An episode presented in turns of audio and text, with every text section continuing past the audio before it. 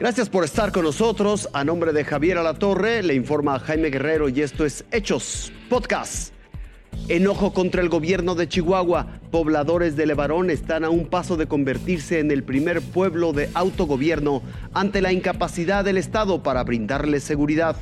Peregrinos de todo el país llegan a la Basílica de Guadalupe. Tan solo entre el domingo 11 y lunes 12 de diciembre se espera que alrededor de 2 millones de personas acudan al templo. Levarón en el municipio de Galeana está a un paso de convertirse en el primer pueblo de autogobierno de Chihuahua. Lo que representa un éxito para esa comunidad es un fracaso para el gobierno de María Eugenia Campos Galván. Este autogobierno nace por por una necesidad de organizarnos a protegernos nosotros mismos. Pero como te digo, sin, sin concepto de anarquía, no queremos ser autodefensas, pero queremos, queremos tener el derecho de, de defendernos junto con la ley. Los pobladores de Levarón no quieren correr con la misma suerte de otros lugares de la Sierra de Chihuahua, que ahora son pueblos fantasma por la incapacidad del gobierno de Maru Campos Galván de garantizar seguridad pública. De acuerdo a datos de la Consultoría Técnica Comunitaria, más de 2.207 personas de las etnias indígenas de la Sierra sufren desplazamiento forzado a consecuencia de la violencia provocada por el crimen organizado. Porque ahorita todos los pueblos fantasma que hay en Chihuahua, yo hago responsable a la gobernadora, porque no está representando a esos ciudadanos en cómo darles a ellos esas garantías. De aprobarse el gobierno autodeterminado permitiría a la colonia Levarón a elegir a su policía y resolver problemas internos por usos y costumbres. Ya es tiempo de que nosotros los ciudadanos empezamos a tomar control, a empezar a, a tomar responsabilidad por nuestras acciones. Los de Barón aseguran que la autodeterminación viene a sustituir el trabajo que deja de hacer el gobierno estatal. Claro que tendrían que cambiar las leyes, pero ¿quién, quién promueve el cambio de leyes para que los ciudadanos de Chihuahua? El, la gobernadora es responsable de hacer el, hacer el inicio porque no le está funcionando. A la gobernadora del estado de Chihuahua no le está funcionando el asunto de seguridad a nivel estado. Los pobladores de Levarón aseguran que por ahora hacerse cargo de la seguridad en su comunidad les ha funcionado. Aquí vivimos ya en el municipio de Galeana en una burbuja artificial de seguridad. Y, y es una burbuja que nosotros creamos para, para brindarle seguridad. Federico Anaya, Fuerza Informativa Azteca. Bailes folclores. El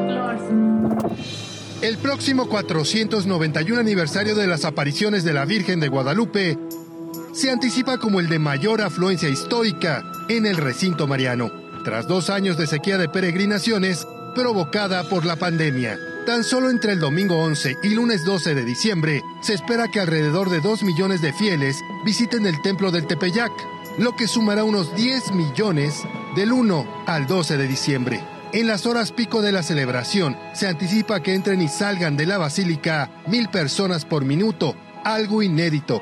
Por el número rebasamos por mucho a la Meca, pero proporcionalmente tal vez México sea eh, y muchos eh, latinoamericanos sean eh, proporcionalmente hablando los, el santuario que es más visitado por católicos. Ante este mar de gente, se activará el operativo Bienvenido Peregrino 2022, con la presencia de 20.000 servidores públicos. Estamos esperando muchos peregrinos este año, dado que fueron pues dos años, un año en donde no estuvo abierta la basílica y vamos a estar pues en total coordinación con la basílica y con la alcaldía para poder eh, pues apoyar en todo lo que se necesite. En materia de seguridad participarán 5.400 policías, 300 vehículos oficiales, 15 motopatrullas y 5 helicópteros. El despliegue se lleva a cabo en las inmediaciones del Templo Mariano, así como en los accesos carreteros hacia la Ciudad de México y en las vías utilizadas como ruta para el arribo de peregrinos, donde se cuenta con el apoyo de más de 700 compañeros de la Subsecretaría de Tránsito para realizar los cortes a la circulación y garantizar la movilidad vehicular y peatonal.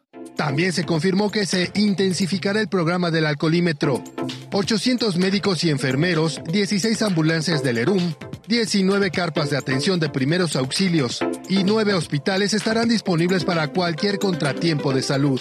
Y ante la inminente derrama económica, se informó que la Profeco realizará operativos para imponer fuertes sanciones a los comerciantes que busquen abusar del bolsillo de los guadalupanos.